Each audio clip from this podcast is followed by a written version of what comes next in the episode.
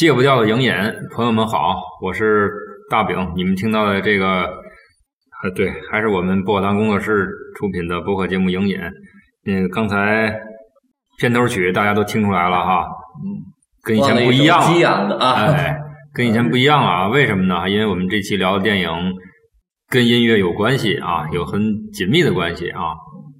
然后可能会在节目里放比较多的歌哈，大家不要呃纳闷儿啊，我们没有做音乐节目啊，我也做不了音乐节目。其实我们之前做过音乐节目，是我和大 C 说啊，的，那跟我没关系啊，嗯哎，不好听。嗯不好听，对对不好听。不是我就我想说一句呢，就是因为咱们今天说这电影里边放了好多好多的音乐，嗯但是不是说你放好多好多音乐嗯，好就是好电影？呃，就是音乐好不见不代表电影也好对啊对，因为我最近就看那么一个金曲串烧类的电影，啊？非常忍不了。什么呀？摆渡人摆呃，不好意思，我没看过。啊，幸亏你没看过。哎，我看过他的广告牌儿，哎，对，王家卫三个大字儿啊，直直接就蹦到我眼睛里啊。对呀、我也是冲着王家卫的这个名声，包括金城武和梁朝伟的这个颜值吧，咱不看颜值，看演技吧，嗯那么喜欢的两个演员而去的。啊，我也没想到他会做成金曲串烧，以嗯王家卫的音乐品味，呃，怎么说呢？你选那些歌，就是那些歌都是好歌，就是没有说没有一首歌不是好歌，还有《灌篮高手》的主题歌，嗯，啊，但是得看你怎么用了这东西是吧？啊，你用的好会给这个电影加分。比如说我们今天聊这个啊，列宁格勒这个，你用的不好，但我觉得不叫减分了，那是毁把我对这个歌的好印象全部毁掉。明白明白。啊，所以我当时在电影院里是发了条微信，我一般我看电影一般不会看手机的，那是实在是太无聊了嗯啊，就发了一条，就说我觉得吧，咱甭说导演吧，甭管谁，反正有得有人向这个电影里出现的所有歌曲道歉，因为你毁了这个所有的歌曲在我们脑子里的美好印象，反正我没去看。所以 幸亏你没去看啊。当然，当然现在不许那么说了，现在人就不允许给电影差评，尤其国产片儿。不能打四分以啊不四四星以下。啊，不行，必须四星五星，所以我们打分打五星啊，五星五星啊，主要歌曲用的不太好，就是这样。呃，唯一的小缺憾，呃，反正不管怎么说，一个导演对音乐的品味，其实也能反映出他的整个的艺术修养。没错儿，也就是说，他的作品好不好，有的时候是能够感觉出来的啊。我们今天聊的电影叫做《列宁格勒牛仔征美记》，名字感觉很很漫画啊。就是很漫画，哎 人物形象也很漫画啊。对，一部很有意思的电影，就是相对我们之前做的那些电影来说，哈，是与众不同的。呃，列宁格勒牛仔，它是一个在乐队的名字对，在电影中是个乐乐乐队的名字，对。然后他们从北往南走啊，经历了一些有趣的事情。这部电影也是我们任秋仁老师推荐的，反正这这些期都是他推荐的。而而且我现在要声明一下啊，这期节目我们这是第二次录啊，第一次录的时候还有一个叫做卢米森的人，嗯，对，但是呢，节目录的有点糟糕，唉，拿不出手，我怕对不住各位啊。连老卢自己都不满意吧。对，然后我们反省了一下，觉得重录吧。可是当我们重录的时候，呃，我们的老卢对，已经不在了。此处默哀三分钟。好吧，我回来。老卢回家了，人老卢放假了啊！对，人家陪媳妇儿去了，不愿意跟我们一块儿扯，不着调。嗯太不着调了，受不了了。老卢是一个多么可爱的人呐！让我们记住他吧。嗯，然后仅以这部电影这期节目纪念我们的老卢。啊，不对劲了。好吧，好吧，不扯了啊。那列宁格勒牛仔征美记是一九八九年，对，来自芬兰导演考里斯马基。对，啊，全名叫阿基考里斯马啊基，，我们俩特别头疼念这名字，每次念都念两个口条都不顺的人，你知道吧？对一个舌头长，一个舌头宽。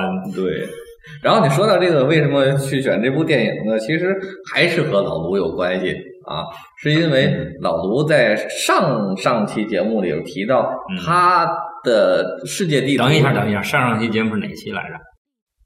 呃，罗马尼亚罗马尼亚那个对。那那个毕业会考，毕业会考对他不是说了，他的世界地图是由电影组成的。嗯那哪个国家有好的电影呢？他就这个地图就点亮一盏灯，嗯这个地方就存在。嗯没有好电影，这地方相当于不存在。嗯那我特意给挑了一个之前没有点亮过的地方，就是芬兰。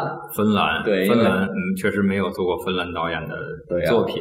我们之前唯一一部片子，这个这个这个跟芬兰有点关系的，杜鹃是吧？对春天的杜鹃杜鹃跟芬兰有点关系而已。对，那是俄罗斯的电影。对对对。然后既然说到点亮世界地图嘛，我们就说我们现在把它当成一个旅游节目来做吧啊，咱来聊聊芬兰。反正我们也出不去。对，我们就来聊聊芬兰这个事儿啊，嗯因为在之前还做了一些功课啊。芬兰这个国家啊，那么很小，很小，其实国土面积可不算小，但是人很少，是个长条细长条。对，嗯北欧北欧三个国家，挪威、瑞典都是细长条啊，芬兰女孩儿啊，对一个像女孩形状，我们在杜鹃里啊提过啊，对，然后只有五百三十万人。就是比我们的大城市人口还要少，对，像天津将近两千万，四分之一啊，就相当于这么多人是吧？啊，对呀、天相当于市区仨区吧，俩区也就啊，虹桥加河北啊，就是顶芬兰了啊。对，然后然后这个地儿呢，呃，但是呢，这个人均收入比较高，人均 GDP 在二零一四年就达到了四万九千五百多，就将近五万美元。五万美元呢，对呀、大概是好有钱呐！对，是咱们国家的，呃，不能跟咱咱国家比啊，就是是发达国家当中也是排前几名的嗯，啊，绝对高度发达的资本主义国家。啊，这么这么解释吧。啊，嗯嗯，然后大概这个国家很冷啊，非常冷啊，比咱那个化水还冷是吧？冷得多，冷得多，那靠近北极圈嘛，所以这个国家的人酷爱的两件事，第一件事就是芬兰浴芬兰浴啊，上洗桑拿、洗大澡，洗大澡啊，第二件事就喝酒。好嘛，喝大酒，喝大酒洗大澡没治了，没治了。对，所以这大概就是这么意思。那芬兰这国家在世界上最著名的嗯呃一个品牌就是诺基亚。，Nokia，啊，对，呃，这是简单的给大伙儿做的一个芬兰的介绍。那么芬兰呢，它是和俄罗斯是有接壤的，有接壤对，啊和瑞典也有接壤。它算北欧，算东欧，北欧，北欧它是纯粹的北欧国家嗯嗯。它而且呢，它这个首都是赫尔辛基，赫尔辛基啊，对，啊，那它是在北海上啊，北海的一个港口哦。没那到啊么它在北海的北侧啊，北海偏北，对北海偏北那北海偏东的一侧又有一个港口，那个港口叫圣彼得堡啊。哎，圣彼得堡，圣彼得堡不就是我们今天说列宁格勒吗？呃，对对，所以我们就拉，终于给拽回到列宁格勒来了。啊地理图，对，不就是容易啊。就让了解一下列宁格勒和芬兰是可以有联系的。从赫尔辛基坐上船没多长时间就到了列宁格勒嗯啊。但是又说回列宁格勒，列宁格勒它是一个历史时期的特有名词。叫做列宁格勒。对，它在苏联之前叫圣彼得堡，嗯和俄罗斯时代又叫圣彼得堡，哦只有苏联时期叫列宁格勒。格勒了一下，对，格勒了一下。嗯，这样就我们就把这个芬兰啊这国家介绍完了，这是我们的旅游节目影引啊。什么玩意儿？没有旅行社给我们赞助啊。虽然北芬兰很好，我们也没去过。对呀 然后再下边是历史节目影音，历史，历史，历史，history。对呀、就毕竟还是要聊一下，因为嗯芬兰这个国家呢，嗯，其实历史不是很长，嗯，讲讲。就是它独立的时间不是很长吧，嗯它是一直为瑞典作为一个半统治还是半殖民的国家因为瑞典那个在北欧是最强大的国家。嗯那么芬兰在历史上就是近一两百年的历史上，嗯，最著名的就打了几场仗嗯，啊，而且这几场仗都是和俄罗斯或者苏联，反正就跟这国家打的啊，一共打了三场仗。嗯嗯啊，在俄罗斯时代，就是在之前的俄罗斯时代啊，就是苏联之前，嗯之后他们打了一场叫做芬兰战争的仗。啊，至于为什么，大概也不清楚了，我也记不住了，反正就打了这场仗。好吧。啊，然后我印象比较深，因为女人，对，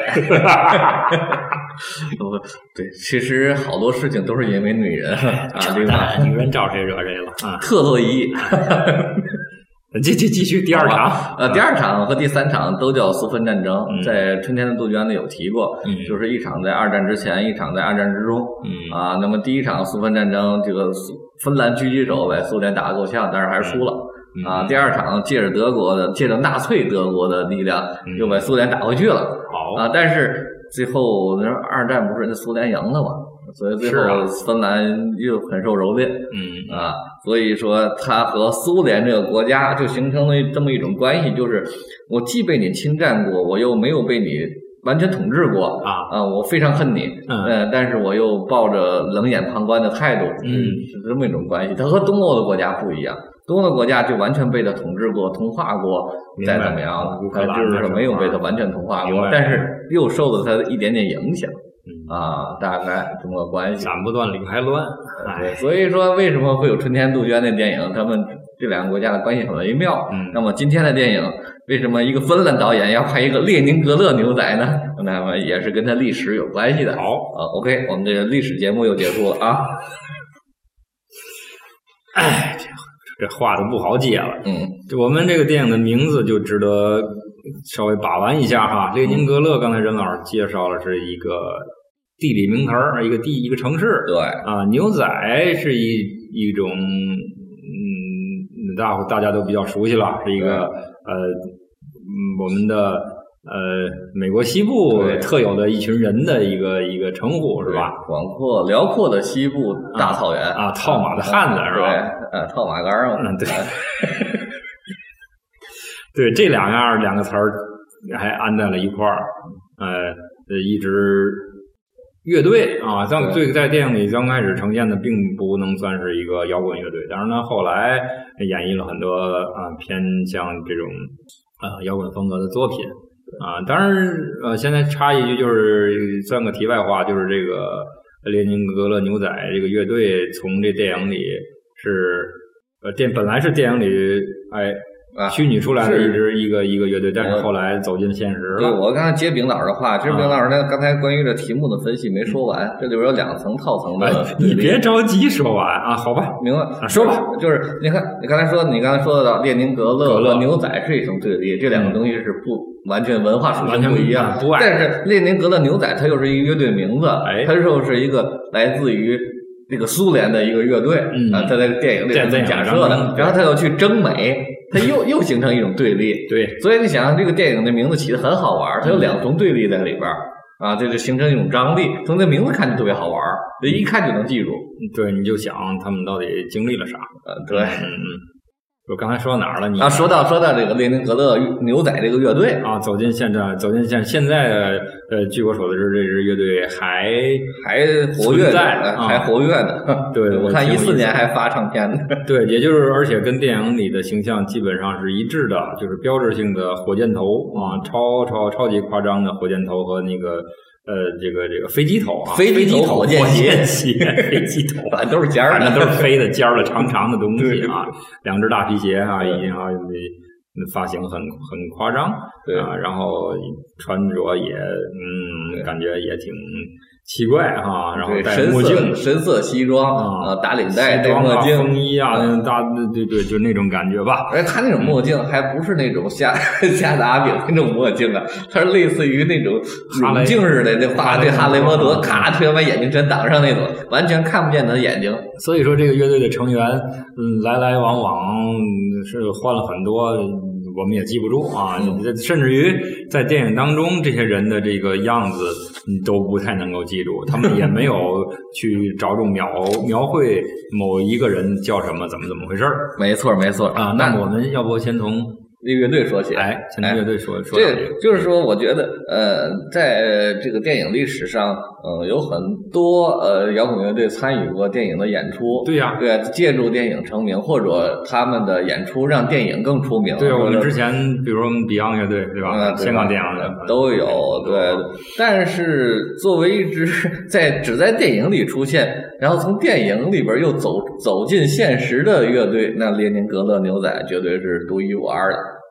独一无二太绝对了，反正就是我们一下子找不到太相似的这种情对。对，啊就是就是感觉就是电影创造的就是乐队，在电影屏幕上的意思啊虚假的，但是他又走进了现实，就是在电影虚拟和现实之间产生一种哎，联系。以这种方法打破了这个界限啊。哎，挺好玩的，所以给大伙儿简单介绍一下吧。嗯嗯其实这个乐队当时，嗯，它的最最早的出现是在考里考里斯马基的脑子里，是在他在一九八三年的时候和一帮人在聊天儿，就在一个酒吧里边儿。哇塞！一九八三年我刚上小学一年级。对啊，那酒吧聊天儿，刚才因为刚才说过，他们和苏联之间这种微妙的关系嘛，嗯，啊，这帮人坐那儿呃扯扯扯闲篇儿啊，这个互相那开点儿苏联的玩笑明白吗啊，就是想哎，有那么个乐队挺好玩的，然后就想出来，他弄个哎列宁格勒牛仔乐队，听着就倍儿过瘾，这名字。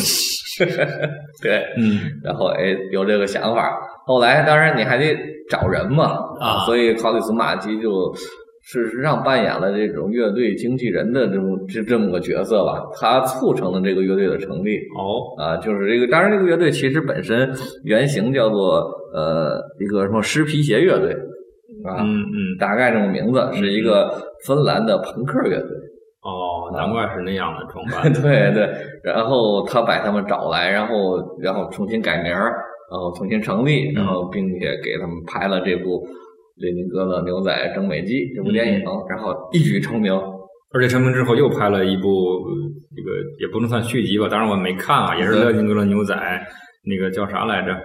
啊，那个建摩西啊，建摩西啊，对对，其实那个电影没有那么有名，它最有名的一件事也是他们，呃，考里斯马基很引以为豪的一件事儿，啊就是列宁格勒牛仔撞红军。啊，那个演唱会，对啊对，感兴趣的朋友可以在网上搜一搜啊。对，那也是个演，唱会，也同时也是个纪录片，也是由考里斯马基来指导的。指导啊。对，然后他把苏联呃红军叫亚历山德罗合唱团，嗯啊，一百六十人大建制的合唱团，啊，完整的请到了赫尔辛基，就感觉就是我们的总总政歌舞团那种对那种级别，然后在舞台上跟一帮梳着飞机头、穿的火箭鞋玩儿玩儿摇滚的一帮人，很混搭的就是我们玩儿的一场那个演唱会。唐朝乐队唱国际歌不也干过类似的事儿吗？当然 规模没法跟那个对他相比。对，所以说这是也是摇滚乐历史上很独特的一场演唱会，呃没有人哎，扯了半天，咱那片头曲你你忘了说了，哦，还真的是不是我们啊扯的是太远了，没关系，没关系，因为这个我在节目中一会儿会说，就是啊这列宁格勒牛仔这支乐队呢，它不是一支原创性的乐队，嗯，它基本上以翻唱乐歌曲为主。迪克牛仔嘛，哎，对，迪克，对，但是人比迪克牛仔玩的高级高级一点。哎对，然后节节目中开头放那首歌叫《Born 哦 Born to Be Wild》啊，生来狂野啊，嗯就是其实是一支老牌儿的硬摇滚乐队，嗯叫做荒原狼啊。嗯呃，七十年代的一首歌，还是我查的是七十年代还是六十年代？呃，只有更老，不反正就是比我们年龄还还大的一首歌了哈。对对，年龄非常大的一首歌。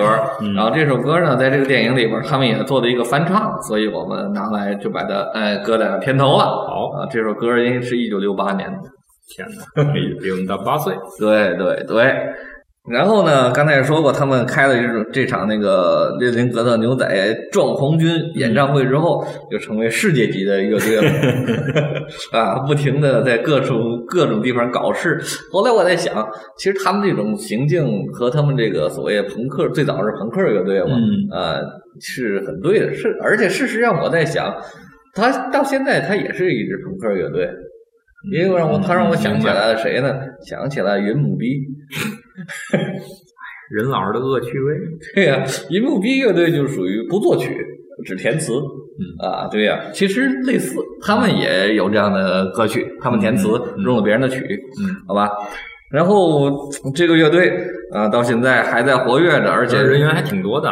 他们乐队是大编制的啊乐队，八到九个人呢，有时候多了十个人，各种乐器，吉他、贝斯、那个土风管儿、什么小提琴、手风琴大号手风琴、小号手风琴，嗯对，啊，非常好玩哈，非常好玩。但是，所以说大伙儿一定要记住，这个从电影里走进现实的乐队，大概也就这么，反正这算一个吧，很少了很少你很少如果以后我们碰到了，可以拿它作为一个对照哈。对对。然后他们后来又搞了一件最有名的事儿，就是在一九九四年，嗯他们这个乐队拉着七十个亚历山德罗合唱团的成员，就是前面说的壮红军的演唱这合唱团。到美国纽约参加了第十一届 MTV 音乐盛典的颁奖典礼，哦，啊，据说当时有二点五亿人看了这场演出。哇塞，二点五亿，呃，对对对，所以因为那个时代的就是 MTV 颁奖盛典的话是特别受关注的，嗯因为这格莱美每一届的呃得奖的歌曲我们都都能听到，都很关注。嗯现在还有人关注格莱美吗？好像几乎没人关注这事儿了，已经，除非音乐圈的人。嗯，就是说大伙儿的选择太多了吧？对啊，或者说他的影响力也没有那么大了没错那当年他影响力很大，现在所谓一一听都是那个什么什么什么好好好声音，好好歌曲啊，对吧？然后这超级那，对呀、然后我们扯了那么多，我想咱们听一首列宁格勒牛仔的歌吧。放一首吧。放一首，放一首他的歌呢。这首歌的名字叫《Lost World Days》，我我给它翻译翻译吧。虽然我的英语很差，这发音简直没治了。啊，翻译成叫那些往事。好吧，匆匆那年呢。哎，匆匆那年那些往事。Once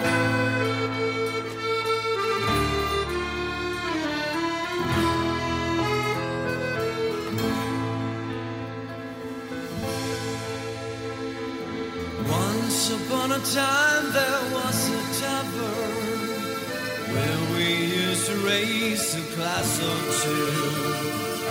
Remember how we laughed away the hours and think about the great things we those where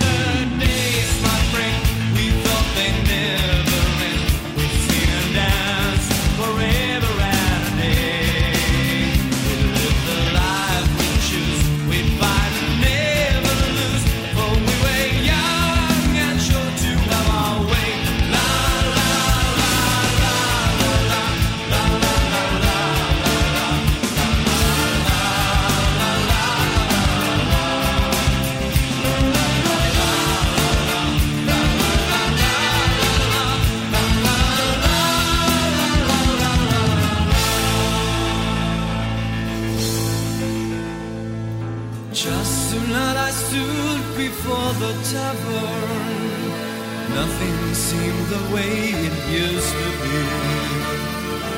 In the glass I saw a strange reflection. Was that lonely woman really me?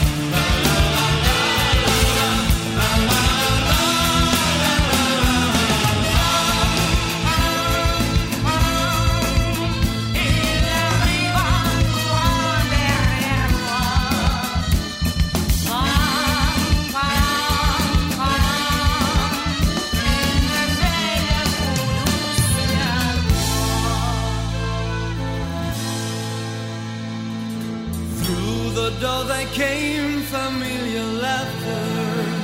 Saw your face and heard you call my name.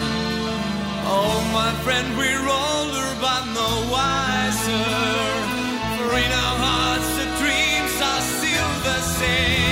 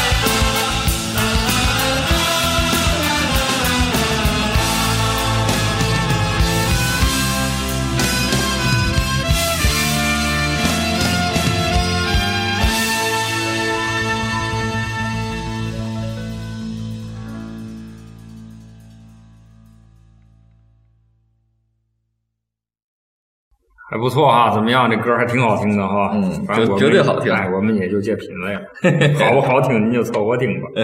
对，哎，然后我们现在我介绍一下这首歌吧。啊，说吧，啊说两句啊。这首歌其实是阿基考里斯马基的私货啊什么，叫私货？他特别喜欢一个歌手，叫做 Mary Hopkins，就玛丽霍普金啊啊这个女歌手是嗯保罗麦卡特尼的学生，保罗·麦卡特尼大家应该比较熟悉了吧？啊，呃，知道 Beatles 的一个成员啊，所以说他是应该这张这首歌出在六九年的一张专辑叫 Postcard，嗯，这个 Postcard 明信片，明信片。哎，对对，这张专辑里边是也是摇滚史上一首大名曲、哦。啊，对，嗯，确实，嗯，像麦卡特尼的学生不会太差嘛，品味、嗯。是吧？对，然后这是马里考里斯马基的女神，明白了他就让那列宁格勒牛仔，你来翻这首歌吧，翻一翻，死货啊！对，这首歌确实本身，呃，我我我从曲调从歌词上还是有挺多的好的一些点的，我会把这首歌词放在这个节目文案里，然后可以看一看。行，那你就不用去念了哈。，对，不念了啊，念的太少了太傻了啊！啊。考里斯马基啊，我们就说聊聊这个导演吧。关于这个导演，其实我之前可以说是一无所知的啊，我不怕大伙笑话啊，嗯实事求是啊，不知道。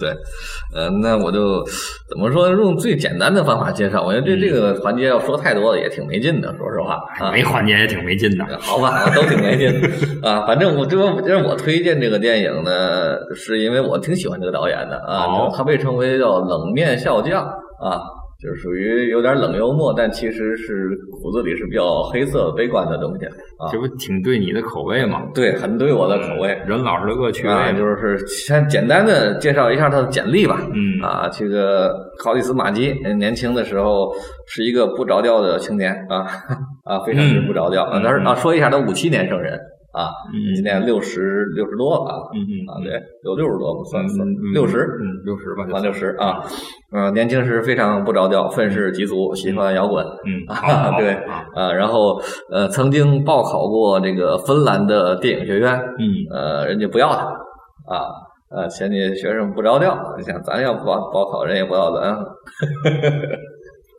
那是应该的。啊，对。然后后来怎么办呢？学不了电影，那就改学新闻吧。呃，就考上了赫尔辛基大学的新闻，也很有追求，呃很有理想啊，对啊，但是他那个追求不在新闻，所以好像据据我所知，好像没毕业啊，肄业了是吧，肄业，哎，啊对，肄业，估计挂科太多了。对，呃，一般的这个不着调青年都不爱上课，对，就跟喝酒打架搞对象。对对对，然后后来就跑到跑到慕尼黑电影博物馆资料馆去自学电影啊，又一个自学的，对好所以他没有受过电影的科班训练啊哦，在那里观摩了大量的影史上的经典电影，又阅片无数，阅片无数，嗯这都是阅片无数的导演，嗯然后同时也是影评人又来了。啊，对，因为阅片你很有前途嘛，任老师。不，我要是二十岁的时候当影评人，就挺有前途的。现在当影评人就没嘛前途不说你，接着说人家。啊。然后他就回国了，嗯回国之后他还是想从事电影，嗯，然后正好他初心未改。，对他哥哥，他哥哥叫米卡考蒂斯马基，他叫阿阿基考蒂斯马基嗯，啊。考利斯马基兄弟。对，这俩人就创建了一个这个类似工作室的东西，嗯然后在芬兰开始拍电影，不叫作坊工作室哈，嗯，对，不叫，其实是感觉差不多，哎就那就那么几个人儿，也没多少钱啊。然后俩人从短片开始拍，然后后来直到他拍出了长篇处女作，是一九八三年的叫《罪与罚》，嚯，这名字可了不得啊！呃，就是改编自托斯托耶夫斯基的同名作品。呃，因为之前没说，呃，这不着调青年一般不光喜欢电影，还会喜欢音乐呀，喜欢文学呀，给我给我也差不多啊。是呃，那考利斯马基是个文学青年啊。好吧，啊，所以他特别喜欢名著啊，名著改编，这也是他的一个系列。嗯啊，甚至他有一度啊，就在拍完《薄暮之光》之后，二零二零零六年，他嗯拍完《薄暮之光》，他甚至对在得了奖之后，就对观众说：“我本来立志想当一个作家的。”啊，没想到进了电影这行，一干就干了三十年。我现在不想干了，我准备回去写作了。说的嘛好呢？说 说自己半斤八两啊。好吧，然后他就其实他从那前面的就名著改编的几部《罪与罚》和《王子复仇记》，嗯，呃，到后来拍了这个无产阶级三部曲，嗯，就是看这三部曲。对，你可以理解成底层人民三部曲吧，嗯，对啊，行吧。边缘人三部曲，哎社会边缘人明白了，明白了，意识形态很重要啊。对呀、那几部就是《天堂阴影》《升空号》和《火柴长女工》这三部、啊，无产阶级三部曲。嗯啊，然后受到了世界的关注，但是在芬兰国内人们不太喜欢它。明白。啊，人因为为什么不喜欢它呢？就跟当初我们不喜欢张艺谋的理由是一样的啊。你怎么把我们芬兰拍那么难看？我们是一个特别富裕的国家，你拍出来破破烂烂，人都活不下去了，哎，就是这样的。明白了。啊，对，呃，所以说可以理解，大伙儿可以知道考里斯马基的一个电影风格了，喜欢关注底层人民，呃，用最简单的影像语言，甚至有的好都是黑白片儿嗯，啊，他的影像风格我们就总结为叫极简主义啊，就是用最少的剧情，呃，最简单的人物，最少的对白来把这事儿讲完。是这个，我在这里插一下啊，就是我们这期虽然主要聊的是列宁格勒牛仔郑美义，但其实我们还也还看了一部那个没有过去的男人，对，同样也是他的作品，而且我感觉经过刚才任老师的这个介绍吧，啊，那部片子应该更能反映他的风格，对风格。所以说列宁格勒牛仔郑美基在他的作品谱系里应该是一个异类。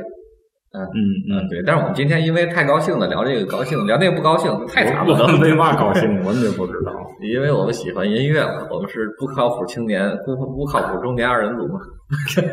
别瞎定义了。OK OK，然后刚你刚才说那没有过去男人，他另外一个三部曲，他喜欢拍三部曲，那叫失败者三部曲露色儿，啊，露色三部曲，屌丝三部曲 没错儿没错儿。啊，我嗯反正不过就是他的一系列的电影在国际上影响是相当的大嗯啊，他参与了无数次的这种电影节啊，也获得无数个提名，当然得奖的并不多啊。嗯对他最最大的奖就是没有过去的男人拿到哦戛纳的评委会大奖，嗯，呃，火柴长女工拿过欧洲电影节的大奖，明白。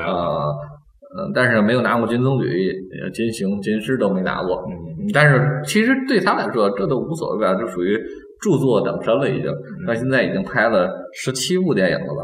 应该是长片有十七部了。嗯对，今年为什么？其实为什么提这个，也是因为上上上上上期老卢在说柏林电影节那个入新入围影片里边，考里斯马迪有个新片儿出来了。哦那么距离他上一部这个勒阿夫尔这部电影已经相隔了六年了。哦，啊，对，六年才出的新作品啊，对，当然，事实上也证明他没去写作，还是拍电影的。可能六年当中一共四年试了试，结果发现不行，哎，失败了失败了，还是拍电影哎吧。我除了这个拍电影，我就妈妈不会干别的。哎，就跟李安似的，李安说，我除了拍电影，我嘛也一无是处啊。我怎么说，其实那还是没逼到那份儿上。哎，对，然后这就是大概考迪斯马基的简单的一个介绍啊，说就是可以说一说他的一个八卦吧，就是他的电影都比较短，啊，这个我挺赞赏的哈，非常短哎，呃，短到什么地步呢？一般控制在七十分钟到八十分钟之间。一个多小时一点。啊对对，但是他的理由很奇葩嗯啊，他理由是因为我是个大眼鬼，所以我在电影院里不让抽烟，嗯我能忍受的最长的时间不抽烟呢就七八十分钟，所以我电影就这么长。理由也不错啊。啊，对啊，所以你看他的电影里边，你会看到，第一，呃，没有我们常见的片头啊，什么哎制片公司啊，什么字幕啊，通通都没有，不要不要，啊直接上来啊啊，上来就开始演电影了，啊也别演别出字幕啊，就和一点不耽误。对对对，看对呀、痛痛快快利利索索啊，，对对，结尾字幕也倍儿短，啊都倍儿短。对，然后第二个就是。它所有的如果特别复杂的有需要剧情交代，那就加字幕，嗯嗯，直接给折过去。对啊，这样可可以让那个叙事做的最快嘛，最简洁。嗯，呃，所谓极简嘛，人物就是呃对白也很少，表情都很木讷。哇，就大概是这么一种风格，这就把这个导演大概介绍完了，好吧？好吧。那么再进首歌吧，要不？再进首歌，咱们一会儿吧，咱从这个 这个列宁格勒牛仔介绍的剧情里边再进首歌吧。任老师来劲了，啊，哎，准备那么多资料不让我说，不像话。不是，咱们下边不就开始进列宁格勒牛仔了吗？那就说说这电影的剧情吧。对对对，嗯，这剧情有什么好说的？就是这个乐队吧，八九个人啊，呃，感觉呃很怎么说呢？就音乐，他也没有表现出多么多么执着的那种所谓的热情嘛，怎么怎么着，反正就是呃被一个呃经纪人哈、呃最开始好像是在我感觉是在一个农村里在演奏一个破破牛棚在马圈的感觉，北靠近北极的冻土带反正，挺冷。对那个农村里边儿啊嗯对，呃，唯一见到的运输工具就是大大轮子大拖拉机。拖拉机，这不是咱小拖拉机，而且那轮子朗朗大，比人还高那种大轮子。嗯嗯嗯，对，在那个地方几个人演奏一一演奏，当时的给我的感觉就是那浓郁的俄俄罗斯风格的那种那种音乐对，啊，小风琴啥的哈，那种大圆号啥的啊。对呀、那呢说到这儿，咱就进吧，咱就进这首歌，就进他们在这个浓郁的俄罗斯风情的一首歌。国风情啊，啊，这首歌在电影里出现的。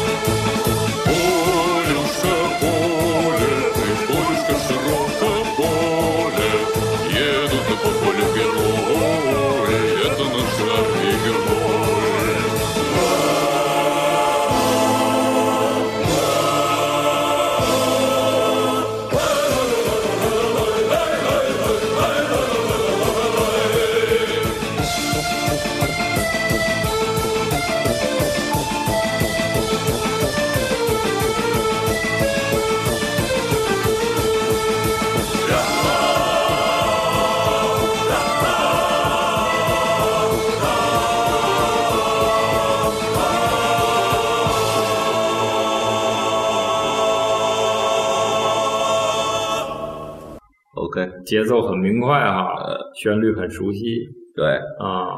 呃，这首歌呢，给简大伙儿简单介绍一下背景。其实，如果六零后和五零后的朋友如果听咱节目的话，他一耳朵就能听出来。嗯，啊这是我们特别小的时候应该对听过。对，这是属于苏联的红歌，哎，哎，叫《顿河哥萨克之歌》嗯啊，歌颂我们伟大的哥萨克民族。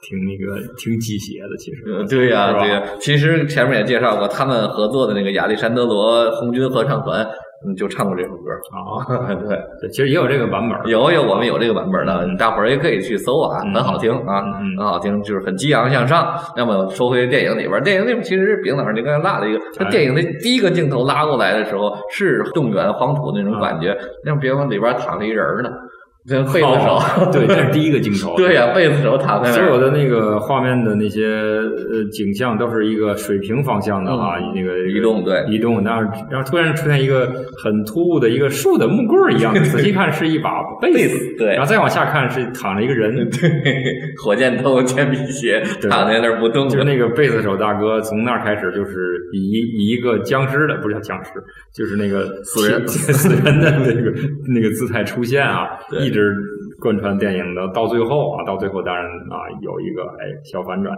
对对，然后他们就是在那里边演奏歌曲，演奏这首《顿河哥萨克之歌》。嗯。为什么演奏呢？是因为有经纪人来看，嗯，呃，不叫经纪人吧，唱片公司的人，哎，对，嗯，唱片公司的人看完之后，他们还有经纪人，经纪人也大飞机头，对。啊，那是电影里边最重要的一个角色了，哎。啊，然后还是怎么样怎么样，哎说你们这个乐队啊，在这儿没戏 啊。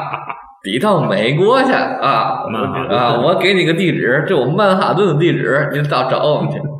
说的跟到天津似的，其实啊，呃，你先仔细想想剧情里边，那唱片公司就不好意思拒绝，直接拒绝他，就感觉他们没有前途，没有说白了就是挣不着钱吧，对呀、不就是嘛，，对呀、你怎么可能到美国去找他去，对吧？这不现实嗯，啊！但是电影就是很荒诞，就在这儿，然后那个经纪人就信以为真了啊就。真的带着拉着这个乐队这几个哥们儿去奔了美国了，对呀、就要去美国。那这前面还有铺垫，咱们再把这铺垫说说，因为咱们剧情再说细点没事儿嗯啊。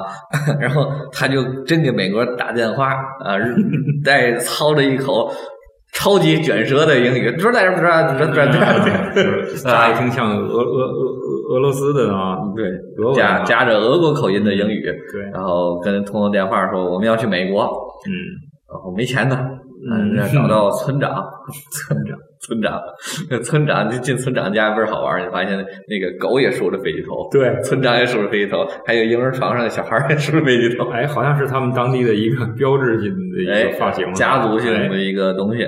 然后那个村长就说了，嗯，见见世面去挺好 啊。他说那个我们的祖先啊，就很多年前就去了美国，再也没回来，也没有音信嗯，啊。然后镜头往上摇，摇，一看 是林肯，梳着飞机头的林肯，或者说是，反正是长得像林肯的人吧，对对人也没明说，是吧？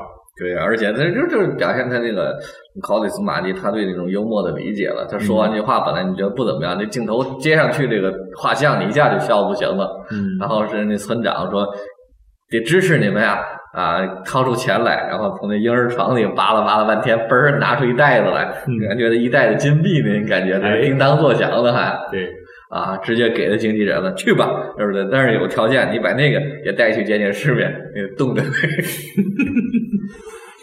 就是踏上音乐之路啊，对对，音乐之路从哪开始呢？其实是从他们开着拖拉机，啊，还是拖拉机，拖拉机，拖拉机步机或者步行啊，对啊，一直翻山越岭，反正还是挺挺曲折的啊。对，而且就是特别超现实的，就是它没有公路，直接通过翻山越越岭，从一个树丛中钻出来，就到了国际机场。机场，对，你可以理解成人家就是走过去的嘛。对啊就是这个东西不能太太较真儿了哈。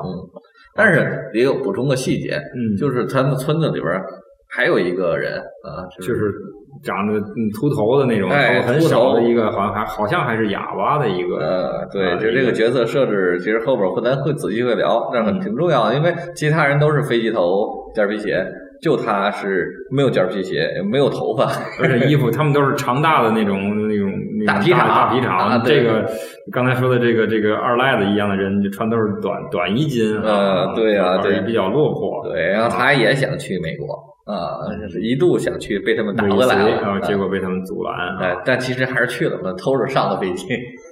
嗯，还是挺有手段的。对啊，对，嗯，这个人物后面再交代啊。然后他们上了飞机，反正很搞笑。然后到到了美国，一定得说英语啊，那不能哎，再说他们在飞机上勤学苦练啊练英文。对练英文。也英语速成三百句，跟着李阳学英语。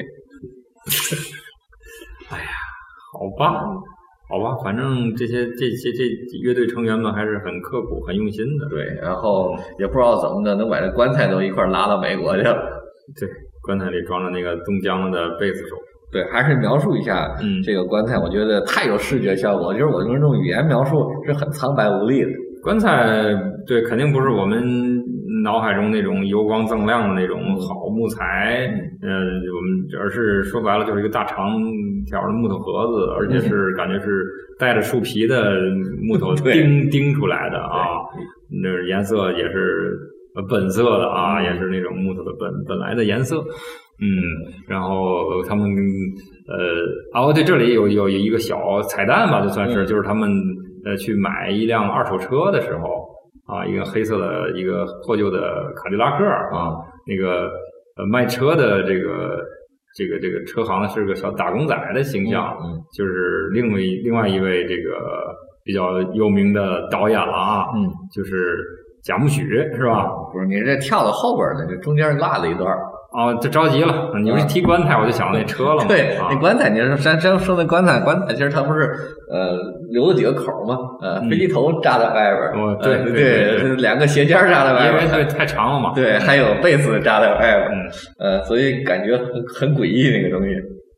就是屹立不倒嘛，摇滚精神嘛，摇滚精神。啊但其实这个电影它不那么不是属于励志型的、打击血型的，和心灵鸡汤之类的是没有完全不一样的啊，这个是很有意思的嗯啊。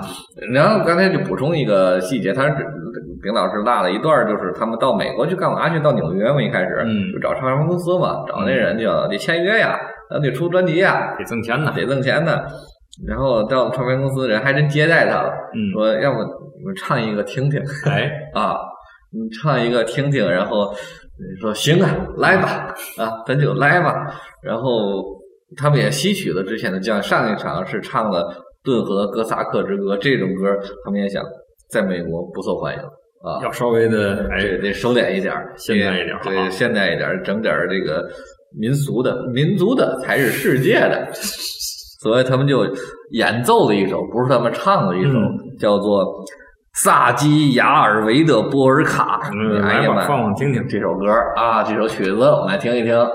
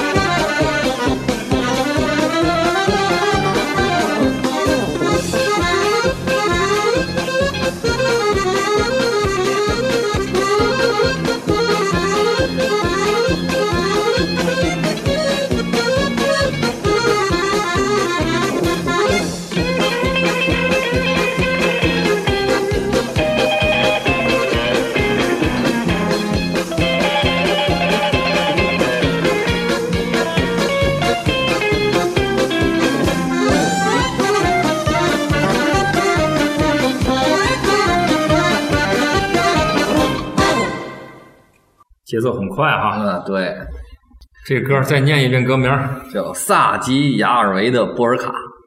很很很欢欢快，但是还能听出那个俄罗斯民族的那种那种乐曲的那种那种感觉。但是它是有一点点不一样，这首歌呢是首芬兰歌，哦，芬是很多芬兰人就是认为这首歌就是他们国歌啊，就是几乎家喻户晓哦的一首舞曲，波尔卡舞曲。明白明白啊，对。嗯但是又有意思在于呢，它为什么和那个苏联能联系上呢？这首歌这不叫萨基亚尔亚尔维嘛？嗯啊，这个地方现在属于俄罗斯列宁列宁格勒州。列宁格勒州啊，对，就是这是省啊，啊省啊啊就是属于这个地方，现在归俄罗斯了。哦，所以说，你看和这个电影又能联系上，他们演奏这个歌，你就可以完全理解了。嗯，又是芬兰的名曲，然后又是一首这个属于俄罗斯的地方的一首歌，啊。然后这首歌其实现在特别有名，只要提起芬兰来，嗯我们在你在百度上搜“芬兰神曲”四个字，嗯，弹出来就是这首歌。哦，呃，为什么能弹出来呢？是因为日本动画片儿日本动画片儿，啊，对嗯，也就是说日本动画片里用的这首歌，，对，有个日本动画片叫做《少女与战车》，《少女与战车》，对对，嗯、它日本动画片太多了，这个是对，而且他用这首曲子不光用了一遍，嗯。呃我还特意在网上听了他的原声，嗯。啊，做了四个版本，钢琴版的、摇滚版的、什么手风琴版的，没想到日本动画跟这个俄罗斯那边的就是音乐也有关系啊。对，就所以说呢，可能这个日本动画片厉害厉害在这儿，他们会截取其他民族国家的一些精精彩的东西，用到他们的动画片里边。所以说，这个这首歌真的得以流传，是因为这个东西。你在网上一定搜，或者搜《少女的战车》，都能弹出来这首歌。明白明白，啊。但是你想想，这个列宁格勒牛仔他们在这个地方演奏这首歌，其实是已经有一点妥协了，不能做那种根儿正苗红的东西，不行，那这种民族的 这种民族的歌，对吧？嗯民族舞曲。但是经纪人显然不那么看，经纪人觉得。因为我表弟要结婚，找了个借口把他们支走了。对您的意思啊，你们还是到婚礼上演奏去，别别在这丢人现眼了。他当时是在一个在纽约酒馆吗？在纽约的那个公唱片公司的录音室，哦，就是啊他们想本来是想走一个就是相对正规的一个发展的一个就这个音乐道路啊。对呀、对呀、结果还是其实还是没走通。对，然后还有个很搞笑的细节，就是经纪人特别，你得给点定金吧。对，然后那个经那个唱片公司的人啪掏出了十美分，十美分，一毛钱。啊，对呀，一毛钱。然后他也很郑重的收起来，好，他拿着地址就准备出发了，然后才到了你刚才说我刚才说的买买车的买车那个细节，对，哦吉姆贾木许嘛，嗯啊，对，说到贾木许，其实我们又可以扯得远一点，就是说嗯这个世界影坛上，就是比较喜欢摇滚音乐的导演，考里斯马基是一个，嗯那吉姆贾木许是一个，嗯。然后这两个人的出道时间呢又相近，因为那考里斯马基是八三年的第一部作品吧，呃，贾木贾木许是八五年的第一部作品，嗯然后这俩人在审美上也有很多相近的地方，所以说，呃，一见如故，就像我们上期那个《运转手之恋》是一见钟情，嗨，反不爱着正成为好基友 然后所以特意在他的电影里做了一个客串，嗯然后实际上后来在那个。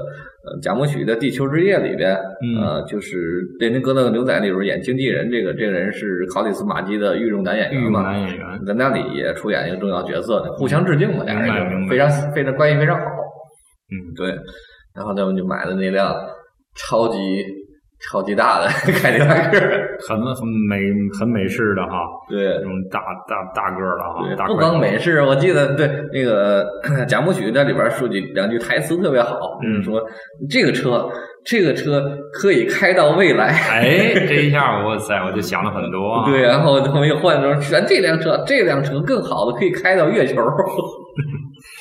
我们运转手之恋的他爸爸开到月球六次六次对，正从月球回地球的途中，呃，所以真的挺好玩的。然后我们，这辆大车，这令我印象最深的就是，啊，一辆车怎么能坐下九个人？嗯，对，差不多。对啊反正就是后备箱也都用了，也都打开了，对放了俩破沙发。对啊，感觉就路边捡的破沙发扔里边儿然后床，然后上面还顶着个棺材。啊，对对对。然后就快乐的出发了，然后，背景音乐都是倍儿好哎，所以说这摇滚音部电影也。有一一些这个公路片儿的这种感觉啊。对，音乐公路片儿音乐公路荒诞喜剧，对对对终于定上亿了。对，啊然后因为他们从这个点上出发，从纽约出发去往墨西哥嘛，这个电影其实就是他们从电影纽约出发往墨西哥的过程往。南走，一路向南，一路向南，一路向南，没有那个东莞哈。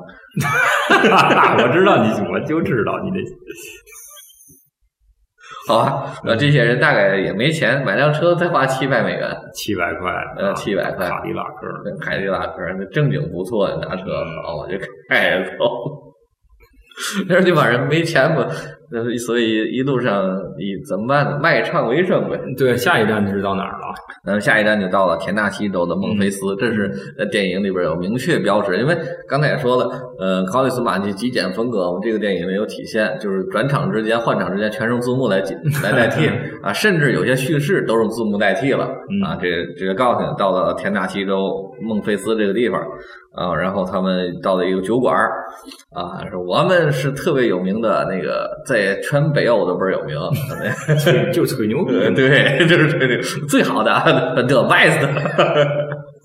对，反正我们那个经纪人领队的英英文水平比乐队成员好一点儿，呃，我看跟我也差不多。好点。对对对，咱是天津味儿，俄罗斯味儿的。对，然后就跑到一个酒吧酒吧演出。那么这次呢，他在演出之前呢，特意给人做的职业培训嗯啊，到那唱片店里。问问那个店员，你们这儿有 rock rock rock 开个药啊 rock and roll 对对对 这我这都是啊，这都是啊，全是啊。然后看了半天，买本书回去，然后给看看啊，学习一下啊，这叫 rock and roll，嗯啊，你不能唱这个，得得唱 rock and roll。然后他们就在新的田纳西酒馆里边唱了一首《Rock and Roll is here to stay》啊，《Rock and Roll》啊，就是特好，一直在这儿。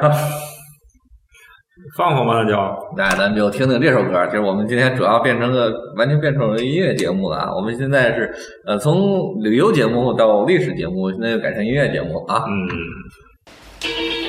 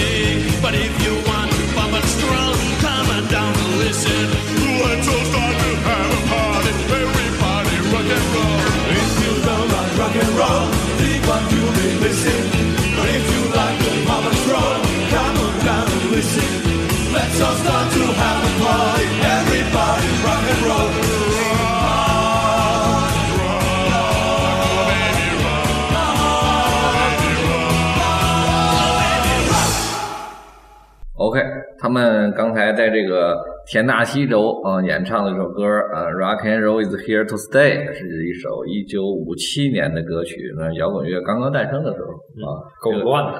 对，这个乐队叫丹尼 and Jones 啊，丹尼与兄弟还是小辈儿，反正大概这么意思啊。啊对，这乐队确实我也不知道，完全不知道，太老太老这歌。因为其实据我所知，考里斯马基他喜欢的音乐应该都六七十年代的歌居多，对，所以确实在我们欣赏的范围之外了，都已经嗯 对。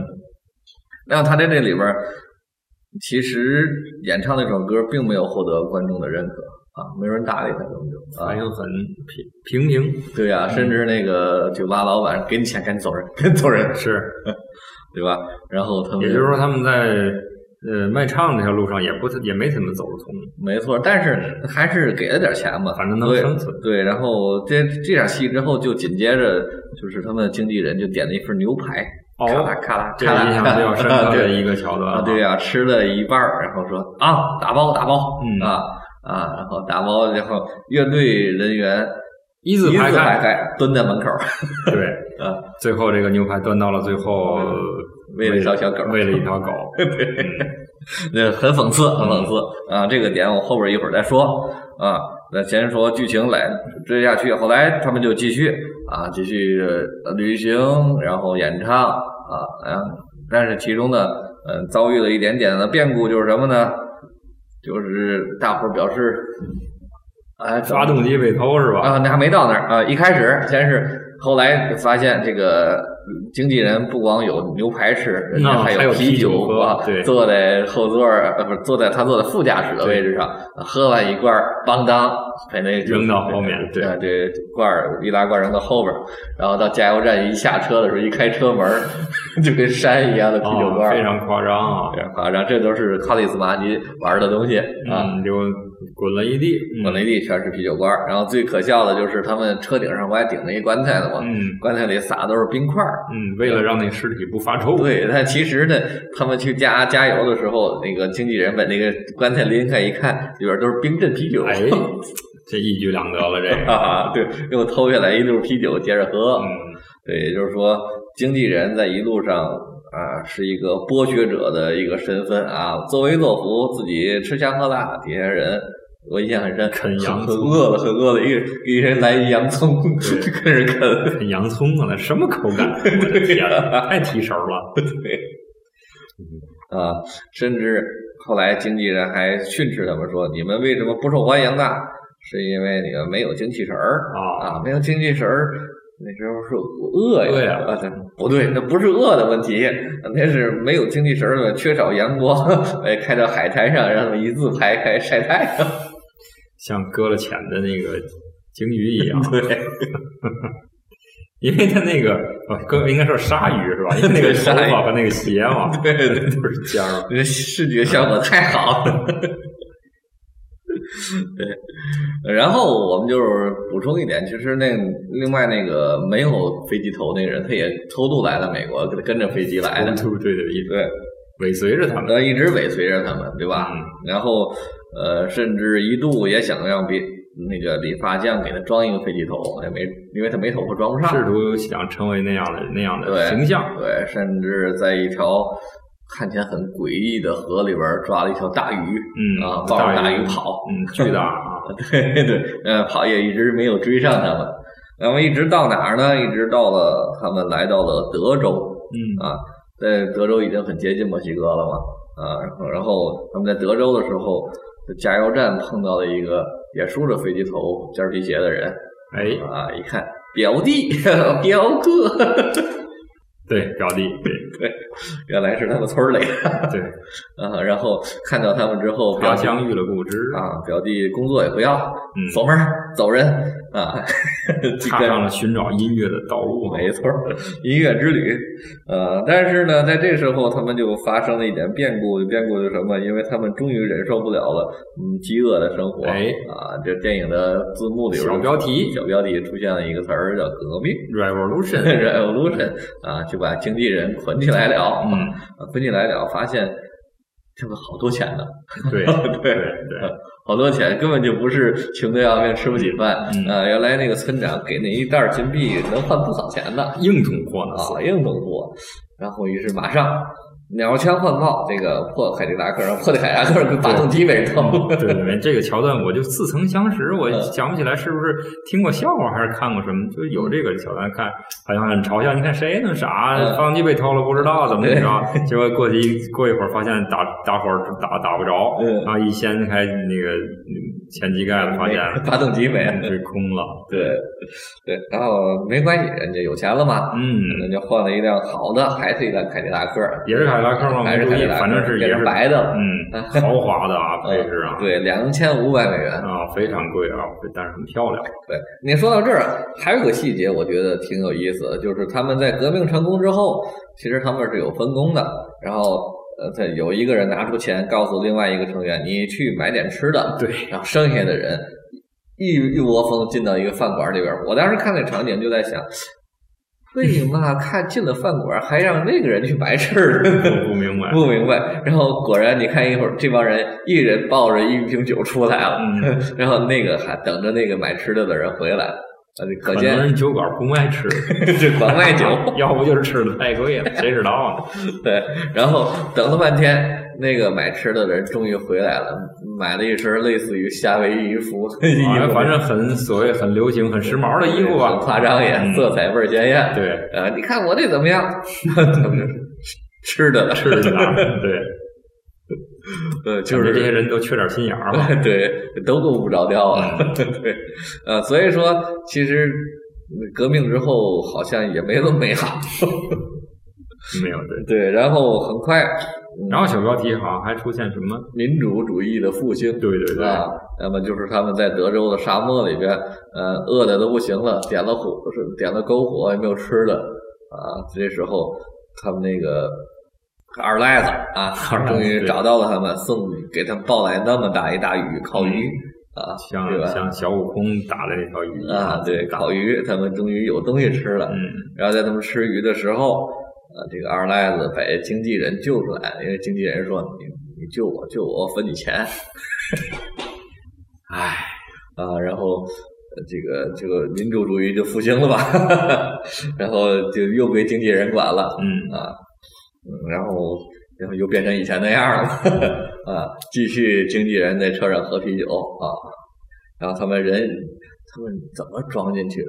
那阵儿是九个人，又加了一个表弟，又加了一个二赖子，十一个人。你就别别琢磨这事儿了，反正导演说能装下就装下，啊，估计那那个也许是那车植入广告了啊，超大的空间，太超大了，坐十一个人，呃，然后继续他们就开到了墨西哥。那么其实呃中间跳过了几首歌，嗯 那么就简单说说几首歌吧。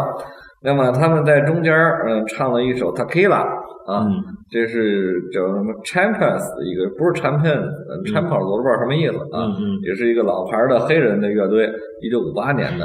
嗯。呃，其实是首曲子，呃嗯。t a k i l a 就是中间是说了一句 Takila Takila，电影里边其实也是啊，就是类似黑人爵士乐那种。明白了，这也许我们的大 C 老师会了解吧？对，那电影里边也是展示这刚好是在一个黑人聚集区来演唱这首歌，好像那当时这次演奏还是对大获成功，嗯对，应该挣了不少钱嗯啊。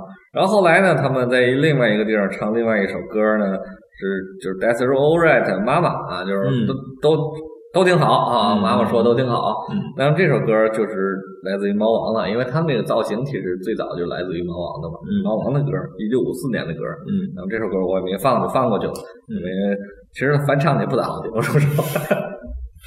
啊，然后里边还有一首比较代表性的歌呢，我没有放，是因为那首歌视觉性更强一点，嗯旋律上并不好听。嗯嗯就是《Ballad of 列宁格勒牛仔》啊，嗯那列宁格勒牛仔的什么之歌吧，啊，那首歌明显是歌词是他自己填的，什么我来自俄罗斯，来自荒原冻土、开始拖拉机之类的，是对，啊，还裹着那个苏联红军那个军旗，对吧？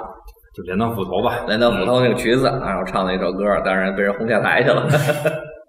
呃，那首歌其实我听着旋律很熟，但是我没有找到，所以肯定是借用了某个旋律啊啊自己填的歌词。呃，然后就来接到了我们刚才说的，到了德州这个地方，到了德州这个地方，他们加新加入的表弟嘛，嗯。啊，一上来他们唱了一首呃逼叨叨逼叨叨哔哔哔的一首歌，很不好听，嗯。啊，那首歌歌名我都念不出来，因为压压根儿不是英语啊，应该是芬兰语。啊，就是他这个诗湿鞋乐队嘛，湿鞋的乐队，就是他们原型这个乐队自己的歌，哦朋克乐队的歌，因为一听也是有朋克风格的歌，嗯。那歌儿在德州不受欢迎嗯啊。然后表弟上来，咱得唱这个，嗯是吧？就是 Born to be Wild，就是生来狂野、这个首歌。呃，原唱是荒原狼，呃，嗯美国七十六七十年代一个著名的硬摇滚乐队。那么这首歌真正走红的，还也也是因为在一个著名的公路电影《逍遥骑士》里边用过，所以说放在德州刚刚合适嘛，呃，大受欢迎。那这首歌的原唱，我们在节目的开始给大伙儿放过了，所以他们唱的版本我们就不放了 啊啊。然后这首歌唱完之后，表弟就说：“啊你看，唱歌你得看地点嘛，什么地点唱什么歌嘛，这样才行。”然后他们就很高兴的就来到了墨西哥啊，这电影就快完了，对吧？来到了墨西哥，墨西哥那那家 举行婚礼嘛，对我们早就等你来了。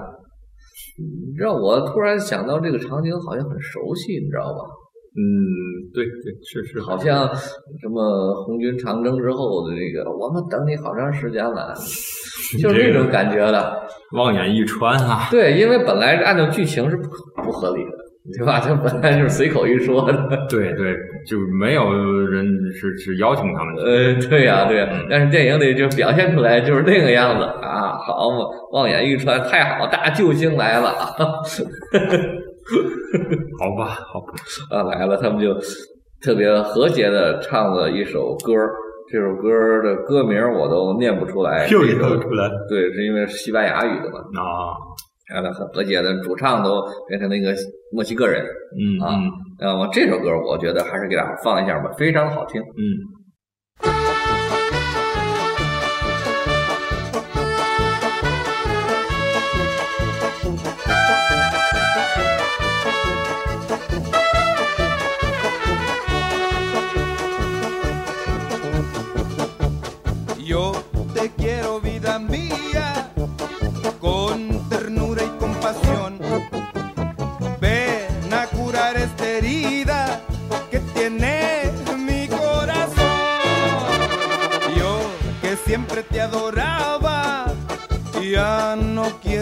decir más.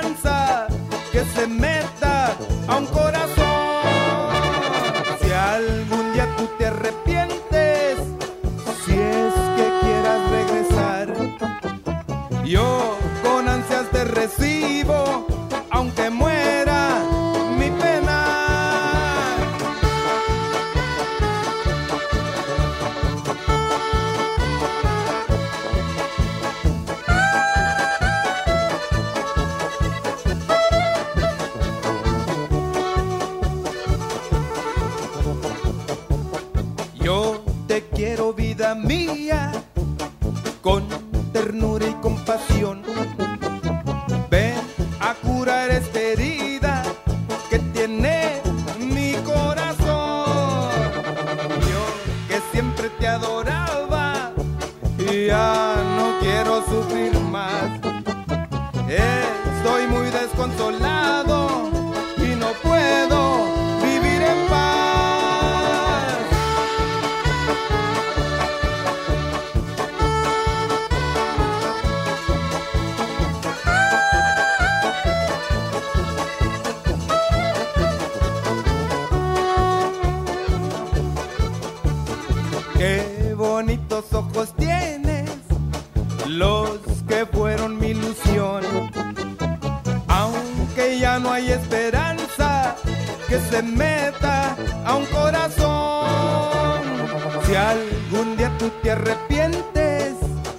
si quieres tú regresar, yo con ansias te recibo, aunque muera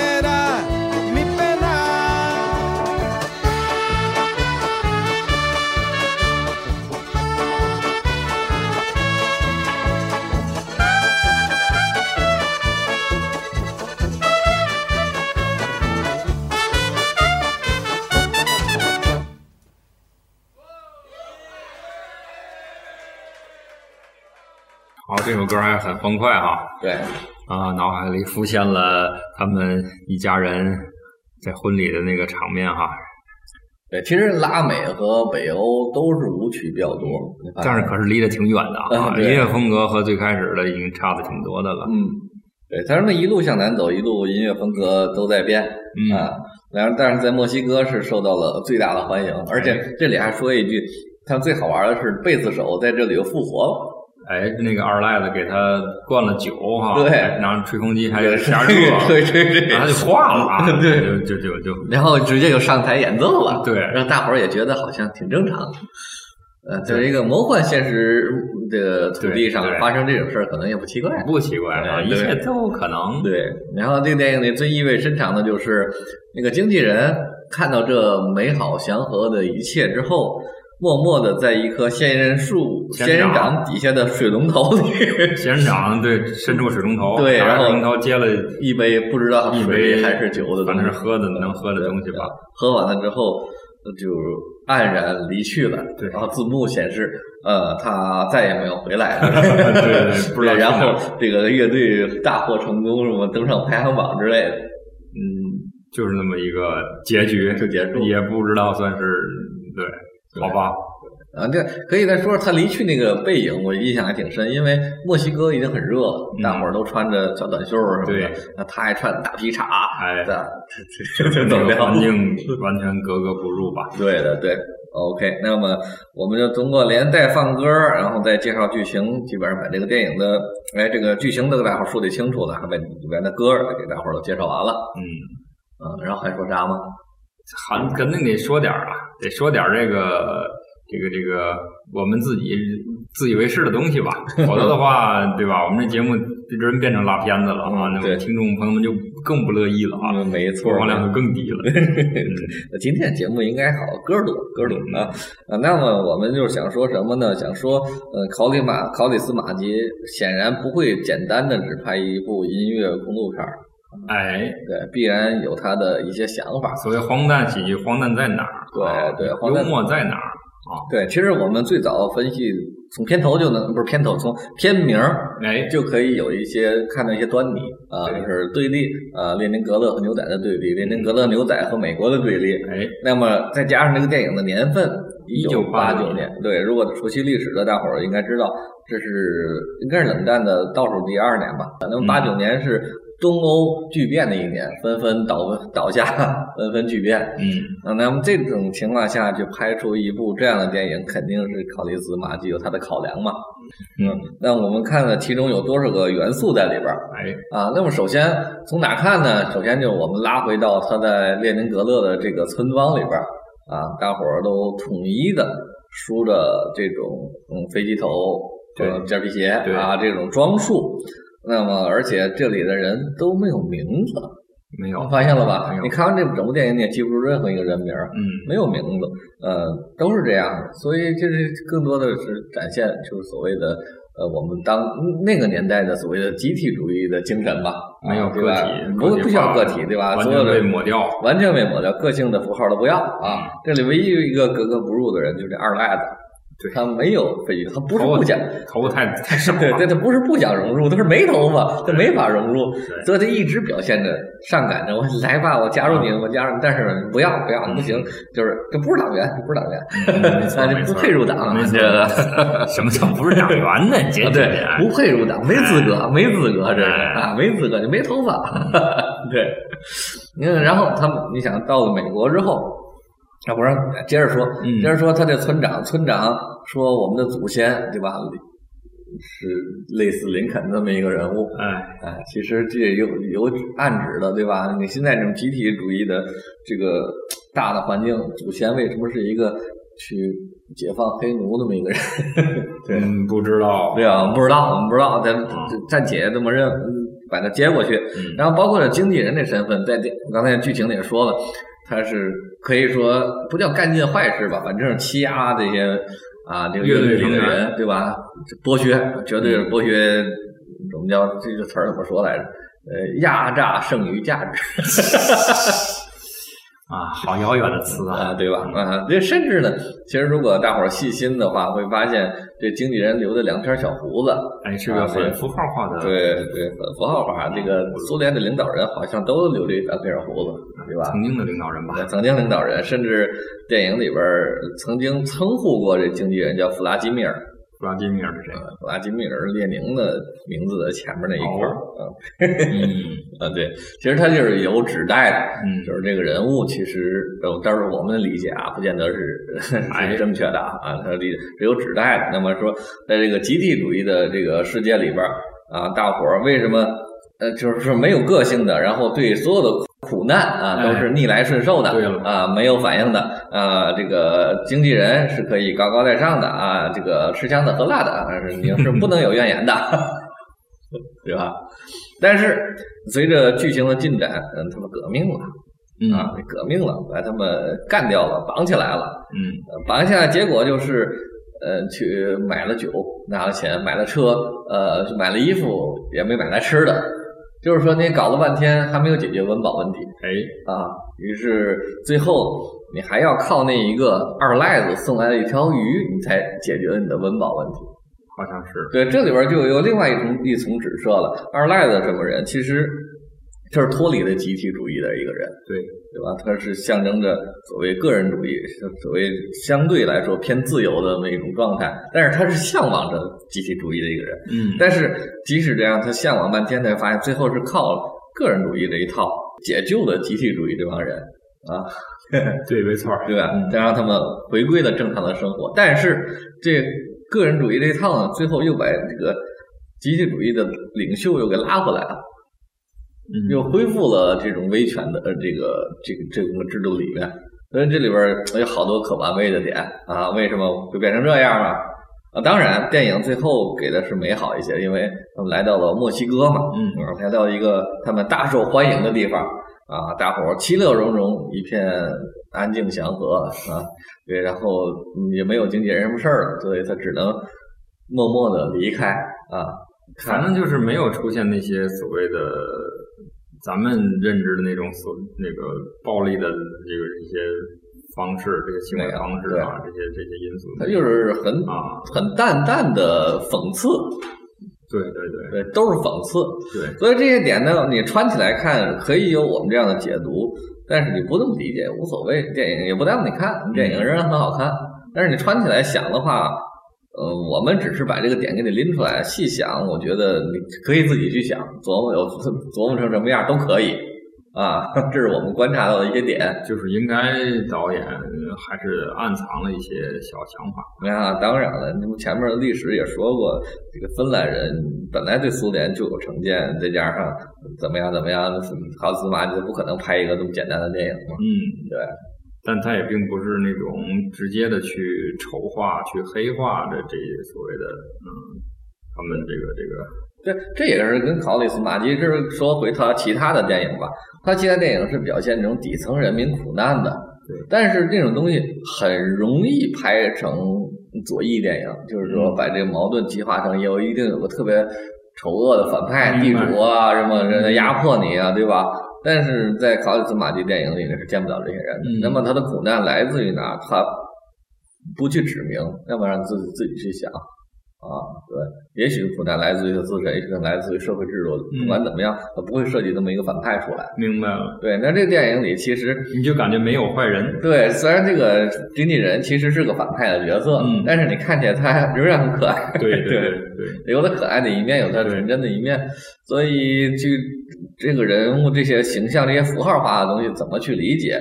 我觉得就见仁见智吧。我们只是提供一种解读的方向，而且我们不会太深入去说它啊。我们能看到、能想到的吧？对对。然后很多东西就是能感觉到导演的那种很坏的那种幽默，非常坏，对对对，就是那样。他，我就我我对我印象深的就是他们在呃不是那个第一辆车被被偷了发动机，不没法走了嘛，然后他们要需要继续前进，然后去，然后那棺材又不能放不能扔掉嘛，嗯就有一个其中乐队一个成员一个人扛了一口大棺材，棺材里还有人是吧？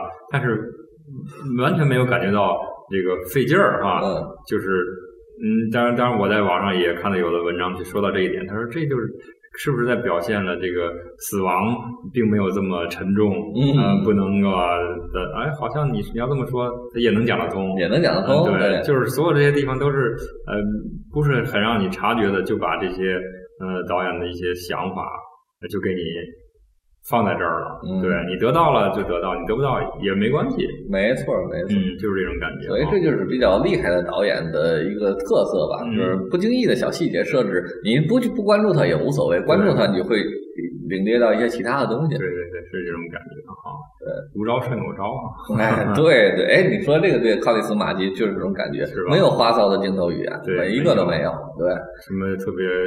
真特你看现在想想来，对什么特效啊，这种大特写、夸张的表演、煽情的桥段都一概没有。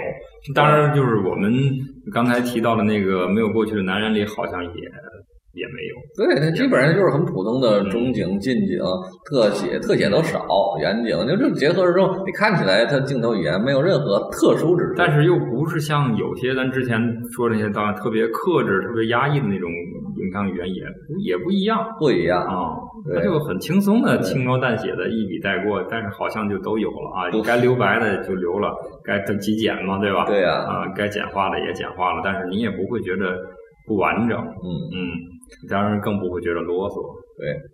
所以我们今天就又给自己挖了一个坑，或者说插了一一一一面旗子啊，点亮一盏灯啊，芬兰有灯就有人，灯在人在哈，这是谁的话？哪来那么一句？一代宗师吗。什么玩意儿？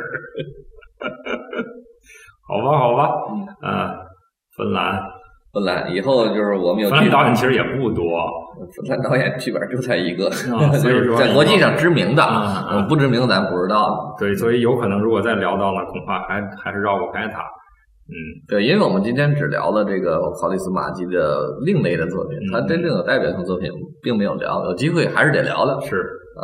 好，所以算是一个他的电影不是一个很有代表性，我们这个节目也不是很有代表性了今天是一个娱乐节目，最后我们归结成娱乐节目，啊，其他的。综艺节目 对，我们变成综艺节目了，好吧好吧，哎芬兰的导演也说完了，我们这个世界地图都快点全了哈，？OK OK，拜拜拜拜，再见再见。拜拜吧。I've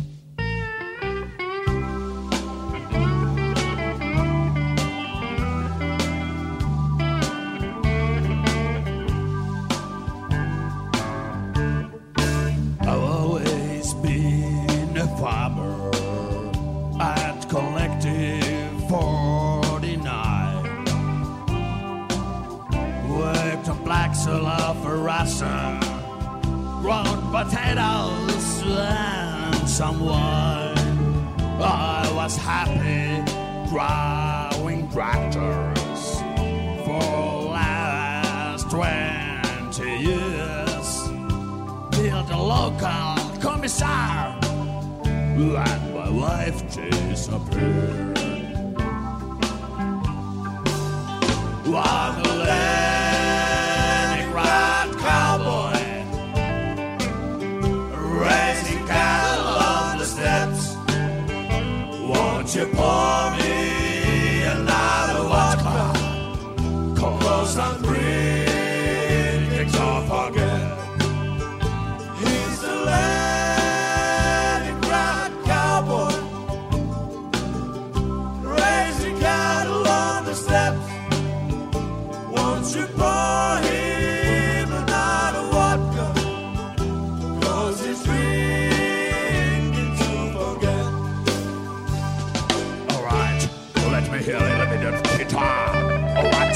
Play for a ska like it is. Not too loud, not too loud. That's my